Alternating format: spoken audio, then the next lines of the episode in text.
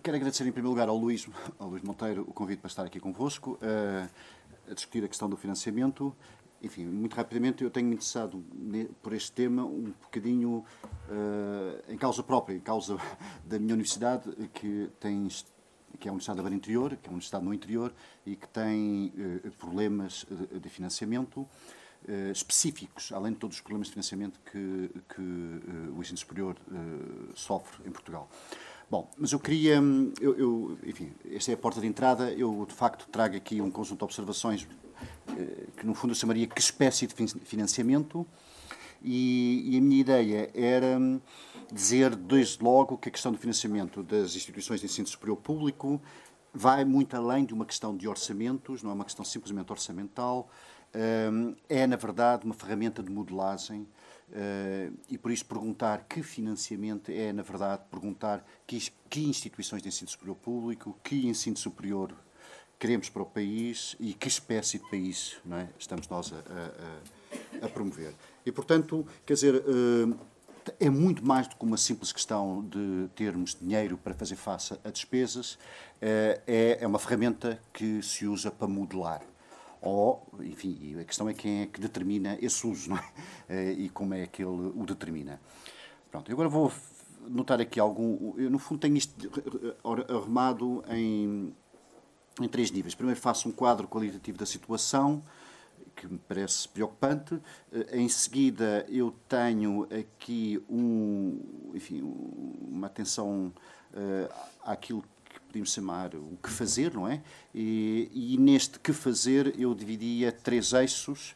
Um tem a ver com o, o, financiamento, digamos assim, geral, o subfinanciamento geral do ensino superior, outro com um subfinanciamento que eu considero de segunda ordem, uh, e finalmente, uh, enfim, a própria organização interna das instituições de ensino superior, não é? que acho que há aqui qualquer coisa que também temos que conhecer. Um, pronto, eu tenho estes três, digamos, este é o programa, o meu sumário. Um, bom, a, primeira questão, no quadro qualitativo da situação, digamos assim, ou digamos assim, num diagnóstico que façamos ao que está a passar-se no ensino superior e que está a passar-se há, há muitos anos, é de facto o fenómeno da precariedade, não é? E eu identifico no fenómeno da precariedade no ensino superior dois níveis, uh, no ensino superior e na toda a área da investigação e da ciência, uh, enfim, tudo aquilo que é tutelado pelo Ministério do Ensino Superior e da Ciência. Um nível é justamente a não contratação de investigadores formados, que, que se veem obrigados a viver de bolsas por um longo período e assim mantidos no regime de precariedade, uh, enfim, que é altamente produtiva porque é muito barata e, ao mesmo tempo, eh, submetida a um, a um nível de competitividade elevadíssimo que obriga, portanto, a produzir muito a, a, a preços muito baixos, digamos assim.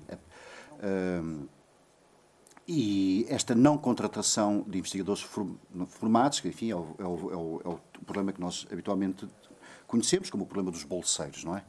Uh, e hum, há dados aqui que vale a pena notar na relação com a universidade. Por exemplo, eh, registrou-se um aumento de 35%, das contratações, 35 das contratações sem remuneração de qualquer espécie entre 2010 e 2014, que são doutorados e pós-doutorandos, é? são doutorandos e pós-doutorandos a lecionar gratuitamente no fundo, na vã expectativa não é, de que, eh, ganhando confiança na instituição, passando a, a, frequentar e prestar serviço à instituição, mais tarde venha uma gratificação em termos de salário, não é, em termos de um contrato de trabalho. Um, e, isso é assustador pensar que há um número crescente de pessoas que estão disponíveis para quase pagar para trabalhar, digamos assim. Um, o segundo ponto além da questão dos bolseiros, que é aquela que tem sido mais pública e, tem, tem, tem, tido mais espaço no espaço público, de facto, né? uh, até por via da, da discussão e da, enfim, da aprovação do Decreto-Lei 57-2017, ou 16, é 17... Depois das alterações, é isso, é, é essa a nuance, não é? A segunda dimensão, que me parece muito grave, uh, é o crescente recurso à contratação daquilo que podemos chamar falsos professores convidados, um bocadinho por analogia com os falsos recibos verdes. São professores convidados que verdadeiramente não são professores convidados, são pessoas que estão a tempo parcial, sem indicação exclusiva um, e, portanto, uh, uh, mais que isso, uh, portanto, recebem menos, claramente menos, muito menos, mas, além disso, nem sequer têm qualquer tipo de estabilidade, porque os seus contratos são contratos anuais. Uh, há, há perversidade de não serem contratos que não chegam a ser verdadeiramente anuais, acabam no último mês, que é para não poderem ser renovados, ou seja, tem que ser um novo contrato uh, e que produz, portanto, uh, ou, ou, não produz, portanto, qualquer tipo de digamos, de direito adquirido. Não há qualquer espécie de direito adquirido resultado, que resulte do trabalho feito. ora, perto de um terço dos professores é, das universidades públicas em Portugal são contratados a tempo parcial. Uh, com, e, há um aumento de cerca de 15% nestes valores entre 2010 e 2014. Uh, estes docentes, é? professores convidados, que realmente todo sentido haver pessoas convidados. Lá, se eu preciso de um médico que ensine uma especialidade qualquer e que tem a sua vida profissional bem estabelecida, é natural que haja um, um, um contrato de pessoa convidada, tempo parcial, para ir dar umas aulas, ou um artista, estamos aqui numa escola de belas artes, não é? Que tem, faz todo sentido, ou um arquiteto. A questão não é essa, a questão é que nós temos professores que efetivamente fazem o serviço todo docente, aliás, veem os seus tempos de letivos a aumentar, porque os, pois as, as universidades mudam os seus regulamentos internos de maneira a poderem Uh, exigir mais horas letivas ao professor convidado, porque o professor convidado não tem outras obrigações, não tem obrigações de investigação, nem tem obrigações de gestão, então pode-se carregar, pode-se carregar uh, uh, no, no, horário letivo. Um, mas pronto, mas este fenómeno é um fenómeno grave, por exemplo, na minha universidade é, é bastante grave, é bastante grave. Na minha, na minha, faculdade nós temos quase 40% de pessoas convidadas, é, é, é escandaloso. Uh, uh, e, enfim, esse é um dos problemas uh, que eu gostaria muito de enfatizar, porque há o problema dos bolseiros, certo? Ficam à porta sem ingressarem na carreira, e há o problema daqueles que são pessoas convidados, que fazem. É quase o oposto, não é? Que supostamente não fazem investigação, claro que fazem investigação, porque senão não, não teriam oportunidade sequer de ser uh, uh, convidados, não é? e que estão lá a serem claramente explorados. Um, Ora, estas duas escolhas estão motivadas, em última análise, no subfinanciamento do sistema de ensino superior público. É? A investigação é aproveitada pelas universidades na medida em que, por regra, as unidades de ID são subunidades orgânicas das instituições, ou seja, a universidade aproveita porque são subunidades, portanto, aquilo conta para os seus, para os seus méritos, digamos assim, mas é uma investigação custeada pela FCT através de bolseiros e projetos. Por seu turno, os falsos professores convidados veem os seus contratos, como eu disse, substituídos, não são renovados, não é? são substituídos por novos contratos, pagando este trabalho letivo a preço de saldo e não lhes conferindo qualquer direito à estabilidade. Uh, portanto, eu, enfim, só uma reserva enorme de desemprego científico como a que se constituiu em Portugal justifica que tantos cientistas se disponham a trabalhar com salários que rondam o mínimo permitido por lei. Eh, há pessoas, há pessoas convidadas a ganhar uh, valores uh, que andam pouco acima, às vezes, do salário mínimo. Quer dizer, um, a outra dimensão, além da dimensão da precariedade e, e, e, assumida quer pelo nível dos bolseiros, quer pela, pelos falsos professores convidados, é, digamos, uma espécie de progressiva e paulatina transformação das, das instituições de ensino superior público instituições superior públicas, digamos, em instituições com uma lógica empresarializada, digamos assim. Uh, há, uma, há uma tendência muito forte para que um, as instituições de ensino superior se tornem, digamos, especialmente preparadas para obterem receitas próprias é? e, e, funcionarem com receitas próprias uh, e que vão ganhando cada vez mais peso nos seus orçamentos. Bom, por um lado, isto consegue-se com as propinas, as propinas dos estudantes, é? que são, enfim, é bastante sabido, é?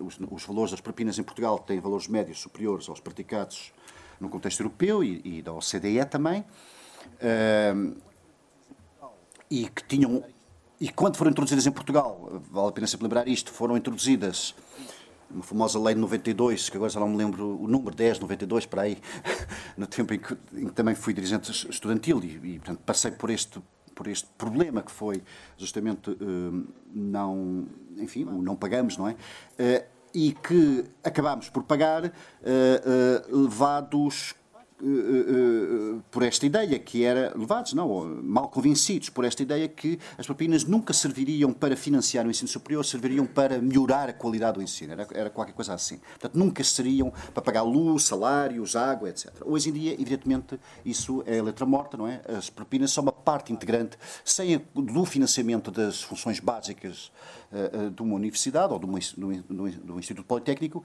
e sem os quais uh, imediatamente fechariam, porque não, não, não, há, não há possibilidade de, de funcionar sem a receita das propinas. As propinas são parte, são uma receita básica neste momento. há um dado que eu, eu, eu, eu acedi há pouco tempo a um gráfico que o, o, o Gonçalo tam, também viu e partilhou uh, da, da Maria de Lourdes Rodrigues, que era qualquer coisa que, que, que nos dava esta percepção. Uh, a proporção entre bolsas de estudo e propinas que nós temos no ensino superior público português compara não com países com as condições socioeconómicas de Portugal, mas compara com um país como a Suíça, por exemplo, é? uh, uh, uh, com um rendimento disponível várias vezes superior ao, ao, ao, rendimento médio disponível dos portugueses. E, portanto, quer dizer, há aqui, de facto, uma, uma digamos assim, um, enfim, um, uma desresponsabilização orçamental de financiamento do ensino superior público por parte do Estado desviando-a para os, os, as famílias, não? os estudantes e as suas famílias. Por outro lado, além das propinas, também é, é, é, é exigido e é, é, sugerido, e, incutido e incentivado e, e, e no fundo, torna-se obrigatório, portanto, exigido, que as universidades também procurem receitas próprias por via de, de, de, enfim, da obtenção de projetos de diversa índole, eh, projetos de desenvolvimento regional, a, a, obtenção de projetos ligados aos fundos estruturais europeus e também, já agora, a prestação de serviços. É? A, própria universidade constituir-se como uma prestadora de serviços, que, que, que, portanto, como se fosse uma empresa. E, portanto, seja por via do estudante, seja por via dos serviços prestados pela, pela, pela, pelas as instituições, Uh, há uma, um contexto novo, ou um contexto que se vai agudizando, se vai agravando, que é uma espécie de colonização da lógica empresarial e empreendedora uh, uh, da, para dentro das universidades, que são instituições públicas, das universidades e das, dos politécnicos públicos. Não é? portanto, Bom, tudo isto, evidentemente, em última análise, é motivado por subfinanciamento, não é? seja a precarização, seja uh, uh, por via desta lógica empresarializada das universidades e dos, e, do, e dos politécnicos, estamos sempre, no fundo, coagidos por uma lógica de subfinanciamento. Uh,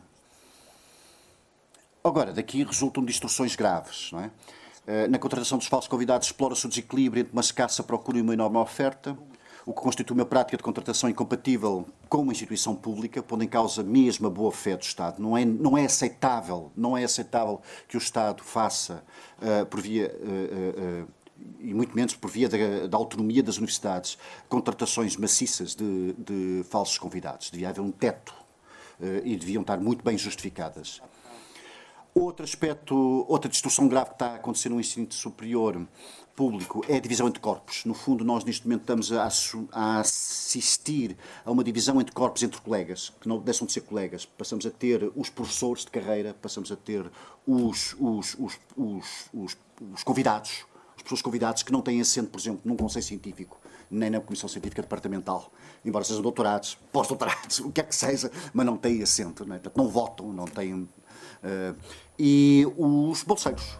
É? Temos três corpos neste momento, uh, que convivem como uma espécie de sociedade de castas, no fundo. Uh, e, portanto, isto é grave, não é? É bastante grave. com base no tipo de relação laboral conseguida, estabelece uma organização em castas, muito mais por critério etário, este é outro aspecto, não é? é que associa-se a isto uma questão também etária, evidentemente. Eu tive a sorte, ainda agora apareceu um estudo foi noticiado no público não é? ontem, uh, em que justamente uh, vai-se vendo a, a, a, degradação dos vínculos laborais aumentar quanto mais jovem se é, não é? Na, no ensino superior. Eu, por exemplo, eu tenho 45 anos, eu tive na sorte justamente no último ano dos que, antes de haver um grande, um, uma grande degradação da, da, das condições, eu, enfim, mais um, um, ano e provavelmente não teria entrado no ensino superior, pelo menos para aquela casta, a casta dos professores de carreira. E, e, não é nada com que me sinta confortável, evidentemente.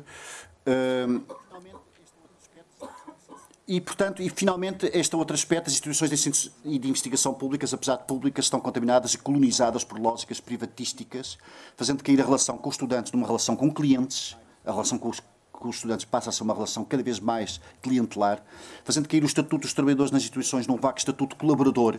Hoje em dia é frequente, na minha universidade pratica-se a designação colaborador, que é uma forma vaga de nos designar a todos, uh, empresarializando as instituições, impondo aos seus funcionários colaboradores um imperativo empreendedor. Uh, em suma, as instituições de ensino superior público são cada vez piores instituições de ensino superior público e cada vez menos instituições eh, de, públicas, digamos assim.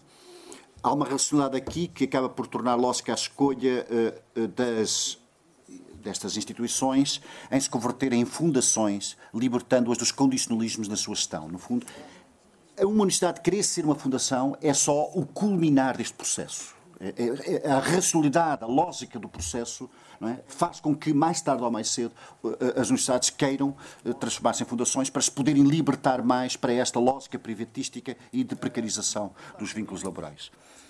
Eh, é claro que a raiz que se ferem todas estas consequências é sempre uma, o subfinanciamento crónico, estrutural e estruturante da, da, das nossas instituições de ensino superior público. Uh, e quando eu digo estruturante é justamente aquilo que eu queria dizer, é que também não se trata apenas de, de questões de orçamentais, trata-se também de fazer com que estas instituições ganhem uma outra compleição na sua organização interna, acima de tudo, mas também na sua comparência no espaço público. A precarização vai ao encontro de uma industrialização na produção científica e de uma cultura de subordinação dentro das instituições. O que resulta da precariedade é incerteza, conformismo e subordinação. Não é seguramente autonomia, não é? ousadia e espírito crítico. É muito difícil criticar quando se tem um vínculo laboral que no, daqui a dois ou três meses eh, é posto fora, não é? em suma, temos uma complexão privatística interna e externa que corrói a ideia da universidade. Uh, eu vou saltar para. para eu, depois vou partilhar o texto convosco, uh, através ali do Luís. Uh, eu, eu, é claro que também há aqui vícios públicos, digamos assim, e convém dizê-los. Não é? eu não consigo. Não é? Deixa-me dizer só um comentário ainda anterior, que é isto. Uh, o ensino superior público é uma história de sucesso. O ensino superior público uh, uh, em Portugal é uma história de sucesso. Quer dizer, teve um sucesso bastante considerável comparativamente com o ensino superior privado. E parece que há aqui um certo ressentimento que faz com que se queira introduzir uma lógica privatística no ensino superior público. Bom, mas acrescem a isto também vícios gerais em que, em que caem a governação de instituições públicas. E agora entramos na questão mais mais ligada ao, ao, ao, financiamento propriamente dito e aos subfinanciamentos. O financiamento simplesmente com base em históricos. Uh, uh, as instituições de ensino superior público estão a ser financiadas com base no histórico desde os anos 90, portanto, há, há cerca de 15 anos, hum, finais dos anos 90, pá. Uh, mas, enfim, há, há muito tempo que uh, é um histórico que é simplesmente atualizado, ano após ano, sem que haja qualquer tipo de escrutínio das razões que levam àquele financiamento. Uh, Nota-se também que há uma. Uh, só se consegue fazer alterações ao, ao histórico, digamos assim, com base na capacidade de fazer lobby, seja partidário, seja governamental, seja autárquico é muito mais fácil obter mais financiamento fazendo despesa do que corrigindo subfinanciamento. É outro aspecto que se nota com frequência, uh, uh, comparando, sei lá, enfim, há umas, ou seja, se uma, uma universidade uh, começar a fazer despesa de uma forma pouco contida, Uh, uh, deixando, o, o, deixando-se entrar em default, uh, mais tarde ou mais cedo tem que haver um financiamento de, de, um, de bombeiro, digamos assim, que vai corrigir a situação. é evidente que tem que ser, por, por, necessidade, mas não é bom, não é, não é, não é bom que fosse assim. Outro aspecto, durante os anos de austeridade foi restringida a contratação de professores de quadro pelas universidades através da lei do orçamento, mas não só adotou o mesmo critério para professores convidados a tempo parcial. Portanto, ou seja, de certo modo, é, no desenho do orçamento, promoveu-se é, os, os, instrumentos que obrigaram também as reitorias, etc., a, a, a, procurarem resolver o problema de falta de docentes através daquele expediente de convidados, falsos convidados. Em suma, navega-se à vista, com benefícios de antiguidade, de novo, as castas etárias, as castas etárias que nós sentimos no que diz respeito aos colegas, não é? aos docentes, também sentimos no, no, que diz respeito às universidades. As instituições mais jovens são, parece, uma casta de segunda ordem face às instituições mais antigas. Valendo muito o poder de influência, mais às vezes do que a racionalidade, e a única racionalidade que conta é mesmo aquela do embaratecer a, a, a mão de obra. Não é? Isto é basicamente o quadro que nós temos. eu tinha três eixos de ação. Eu sei que já, demorei muito tempo, não é? O primeiro é, é no fundo, um subfinanciamento de primeira ordem e que, e que é, no fundo, reivindicar um financiamento a sério que mantenha ou que restaure uma concepção de instituições de ensino superior públicas realmente públicas. É, no fundo é isto, é o resgate é da, da concepção do ensino superior como público.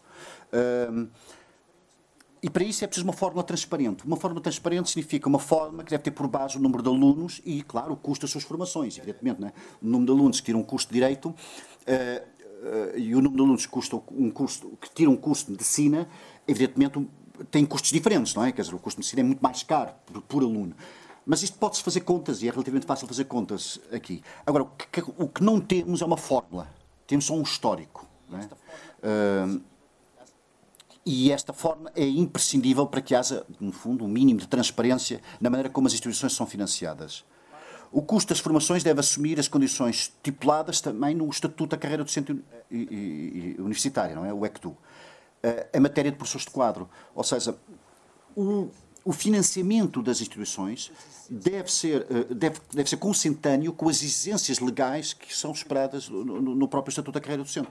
Ou seja, não devemos ter um financiamento para pagar professores, professores a, a, a, a tempo parcial, sem exclusividade, a trabalhar 12, 16 horas por semana a, a dar aulas. Não, não devemos trabalhar para, ter um financiamento à altura de um quadro de 50% de professores. Eh, eh, eh, enfim, 50% de professores significa professores associados e catedráticos. Já não é dos auxiliares, não é?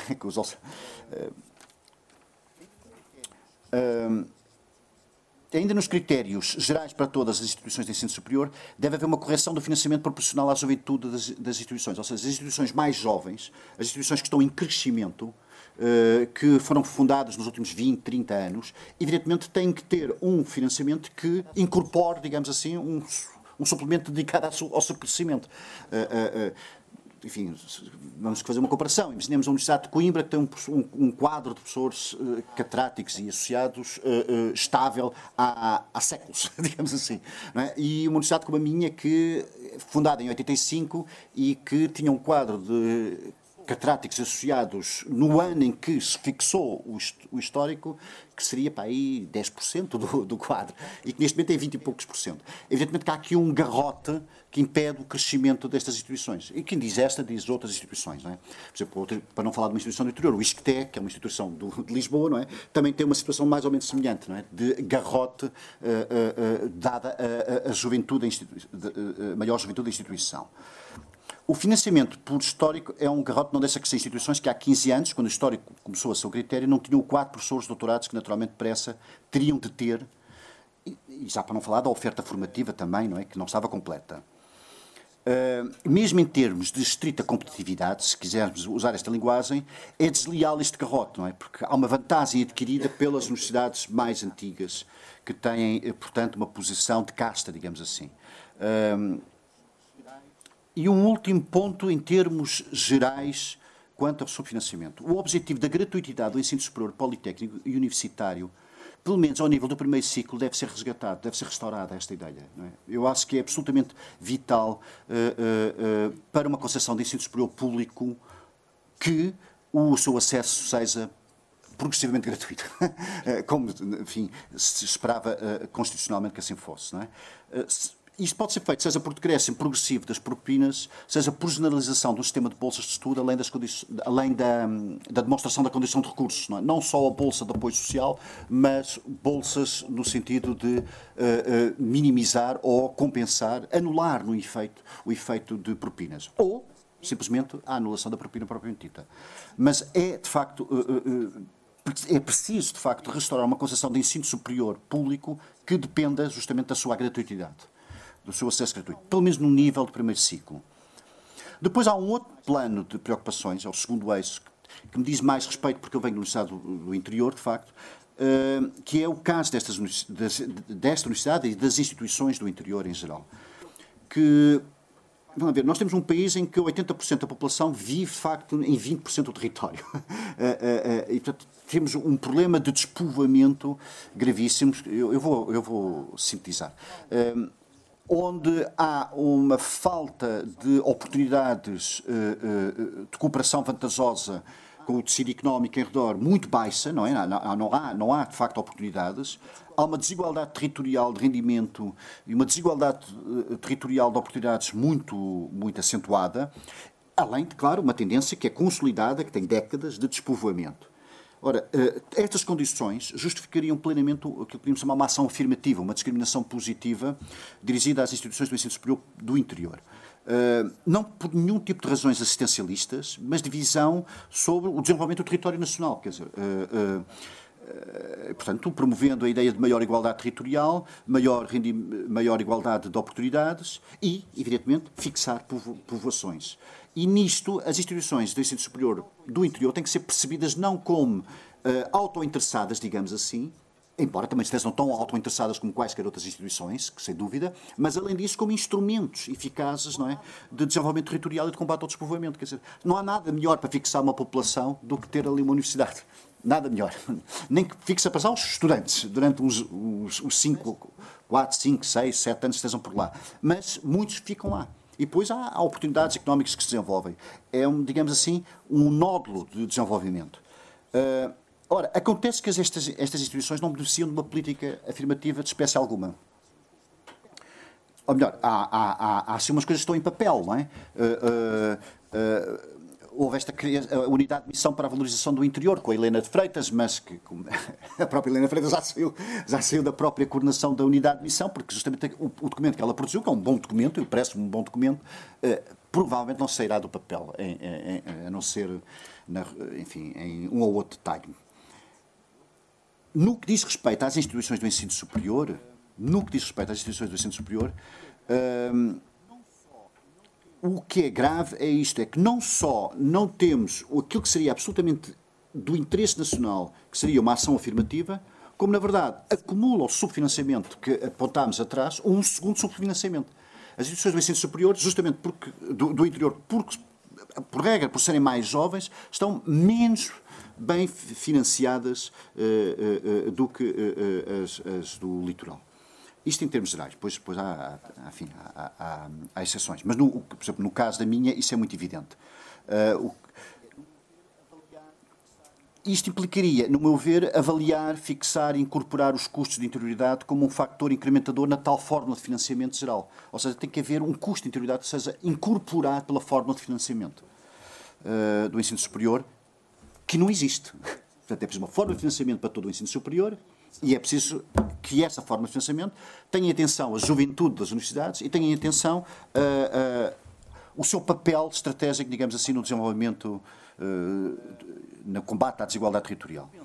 Uh, eu penso que uma medida que também podia ser interessante era o Estado assumir uma parte das propinas dos estudantes nas, no instituto, nas, nas instituições de ensino superior uh, público do interior. Ou seja, no fundo, isto tem sempre dois braços. Há um custo que cabe às universidades, às instituições, e há um custo que cabe às famílias e aos estudantes. Não é? E eu acho que uh, o apoio o apoio uh, deve ser dado também aos dois lados, quer dizer, que é uma, uh, enfim, eu penso que pode ser um fator bastante importante para o desenvolvimento do ensino superior no interior, o, não só haver um acréscimo orçamental, na gestão do, do, do, enfim, das casas, digamos assim, eh, mas também eh, um apoio ao, ao um estímulo a, que os estudantes vão para lá estudar com base no, no fim, numa menor propina. isto sem prejuízo de uma política geral de supressão progressiva das propinas. Digamos que podemos ter aqui uma, uma, uma, uma enfim, um mecanismo mais acelerado não é, de, de diminuição de propinas. Finalmente, a minha última questão, eu sei que já passei muito tempo, mas eu queria ficar este aspecto, que é porquê é que esta coisa da precariedade, eh, da contratação a tempo parcial, passa tão bem nas universidades? E este ponto para mim é bastante importante. Não é? Uh, uh, Porquê é que passa tão bem na universidade esta desigualdade interna? E o meu ponto é que há um problema que nós temos que mexer mais profundo, tem a ver com a organização interna das, das universidades. Eu, quando digo universidades, também quero dizer politécnicos, Gonçalo. Uh, pronto, enfim, a linguagem, institutos, instituições de ensino superior públicas é, é, é, é uma expressão longa. Esta desigualdade interna que passa tão bem ao assumirmos o, o, a existência de castas na, nas universidades com bolseiros, professores convidados a tempo parcial e professores de carreira, a meu ver, passa bem porque a estrutura das próprias universidades foi ser profundamente verticalizada, profundamente hierarquizada. E, e eu acho que o que aconteceu foi, de certo modo, o seguinte: não, ao, ao, mesmo agora, ao integrarem ao integrar-se, eh, através do Decreto-Lei 57, os bolseiros para, eh, eh, eh, nas instituições, no fundo o que se está a fazer, de certo modo, ou pelo menos, enfim, não sei como é que a discussão final, no fim tudo termina, mas a percepção com que eu fiquei foi que se estava a criar, digamos assim, temos uma pirâmide, e a pirâmide eh, eh, manteve-se exatamente no seu conceito de pirâmide, mas criou-se uma base nova para a pirâmide. É? Criou-se uma base nova para a pirâmide. No fundo, é, é, é os professores auxiliares, neste momento, mesmo que estejam no primeiro escalão de professor auxiliar, portanto, deviam estar na base da carreira, não é? Eh, neste momento devem-se considerar um, um, um, uns privilegiados, porque têm carreiras, porque estão numa posição bastante, bastante segura, e, e cria-se uma nova base. Ora bem, eu penso que seria importante pensarmos mesmo uma reforma da carreira universitária. Acho que era importante uh, ter a coragem de propor uma reforma da carreira universitária que, que, que no fundo troca a ideia da universidade de castas, que era, que já era, sempre foi, tradicionalmente foi assim, um, por uma universidade de pares. É, é, é, é Parece-me absolutamente exagerado, exorbitante e, e sem sentido uh, a desproporção. Não é a questão do rendimento, porque depois os rendimentos não são assim tão diferentes. Né? Uh, Refiro-me ao que estão na carreira, entre um professor auxiliar e um professor de catedrática, a diferença é entre os 2.900, 2.000 Sim, um catedrático ganha 3 mil, é mil euros. Pronto. Mas não, é, é, é, muito dinheiro, é muito dinheiro. Mas, mas a desproporção, a desproporção é sobretudo uma desproporção de poder é a desproporção de poder. Não faz sentido uma estrutura hierárquica eh, com uma desproporção tão grande de, de, de poder. O professor auxiliar é, de facto, um, um, pé rapado em termos de poder dentro do Estado e o professor catedrático tem um poder enorme. Uh, uh, e tem o poder sobre o, justamente os auxiliares. Não é? tem, já para não falar do poder que vai para ali abaixo. E, portanto, meu ver, o que devíamos pensar era, de facto, qualquer coisa que. Mudasse as carreiras. Quer dizer, eu acho que devíamos pensar em qualquer coisa que incorporasse, de facto, toda uma geração de investigadores que ficaram à porta, e isso está a ser feito, mas que deveria ser acompanhada por uma reforma da própria, da própria carreira.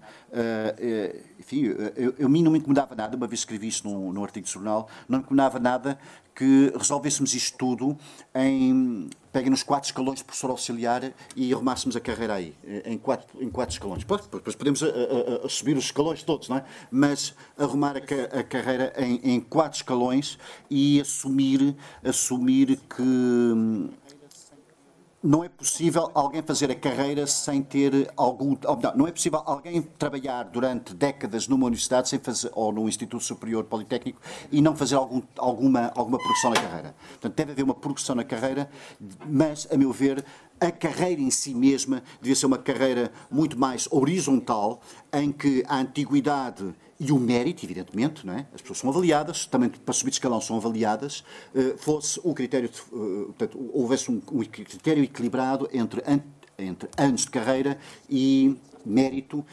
que garantisse que ninguém deixasse de fazer alguma carreira, evidentemente fazer toda a carreira não sei se será possível, mas em é, é uma carreira muito mais horizontal, em que estivéssemos a falar de escalões, onde estivéssemos a falar de uh, uma estrutura verticalizada e hierarquizada piramidal. E eu acho que esse é o problema de fundo que temos que enfrentar na, na, na universidade. Porque se a, se a universidade se a universidade quer combater a desigualdade, ela própria não pode ser a, a, a, a sede de uma desigualdade estrutural tão forte, não é? Eh, e é uma desigualdade de castas, de facto. Quer dizer, não, não faz sentido entre doutores, pessoas que, pessoas que têm todos mais ou menos a mesma qualificação e que fazem projetos de investigação, etc., haja castas. Não faz sentido, quer dizer, nem por mérito, nem mesmo em qualquer tipo de enquadramento, se quer um enquadramento de cidadania, faz sentido. Pronto, e era isto que eu tinha para vos dizer. Desculpem, acho que demorei muito mais. Thank you.